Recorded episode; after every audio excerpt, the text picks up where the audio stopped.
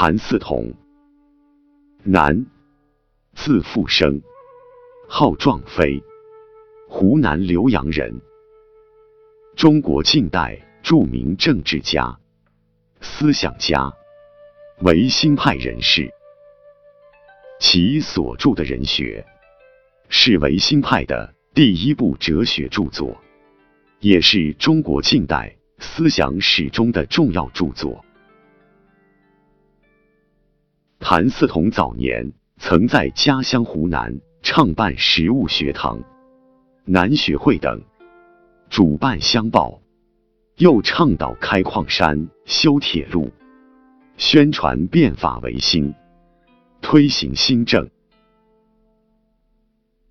公元一八九八年，光绪二十四年，谭嗣同参加领导戊戌变法，失败后被杀，年仅三十三岁，为戊戌六君子之一。人学是一部将哲学、宗教、科学融为一炉、自成一体的学术著作。汇聚了谭嗣同短暂一生的学术研究成果，成书五十篇，分为二卷，五万余字。谭嗣同在而立之年，就因参加社会革命而慷慨就义，也使得人学成为他的学术绝唱。在人学中，谭嗣同指出。世界是物质的原质所构成，其本体是人。世界的存在和发展都是由于人的作用，故称他的哲学为人学。人是万物之源，以态构成万物的本质，是不生不灭的。宇宙间各种事物只有变异，没有存亡。只有聚散，没有生灭。潼关，清，谭嗣同。钟鼓高云簇此城，秋风吹散马蹄声。河流大野犹闲树，山入潼关不解平。公元一八七八年秋。十四岁的谭嗣同。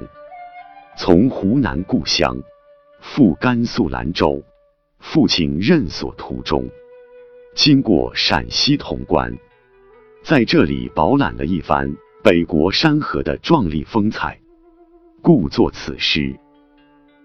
诗中的潼关，在今天的陕西潼关北，关城临黄河，依秦岭。是山西、陕西、河南三省要冲，历来为军事重地。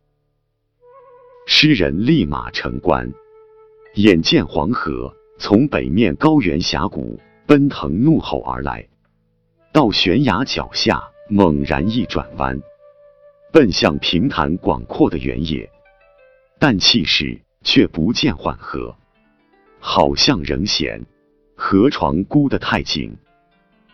而那连绵不断的山峰，在关东并不怎样惹眼，刚入潼关便突兀而起，耸入云天，一座座争奇斗险，唯恐自己显得平庸。自然，所谓大河犹嫌数，群山不解平，全是黄河。华山的磅礴气势，在诗人心理上所引起的感应，反映着这位少年诗人豪迈奔放的激情和冲破封建束缚、追求思想解放的愿望。而这愿望、这激情，同当时神州大地上正在崛起的变革图强的社会潮流。是完全合拍的。十九世纪末，在我国历史上，是一个民族危机空前严重的时代，也是一个民族精神空前高扬的时代。透过《少年谭嗣同》这首充满浪漫主义精神的山水绝句，我们仿佛听到一个迅速临近的新时代的脚步声。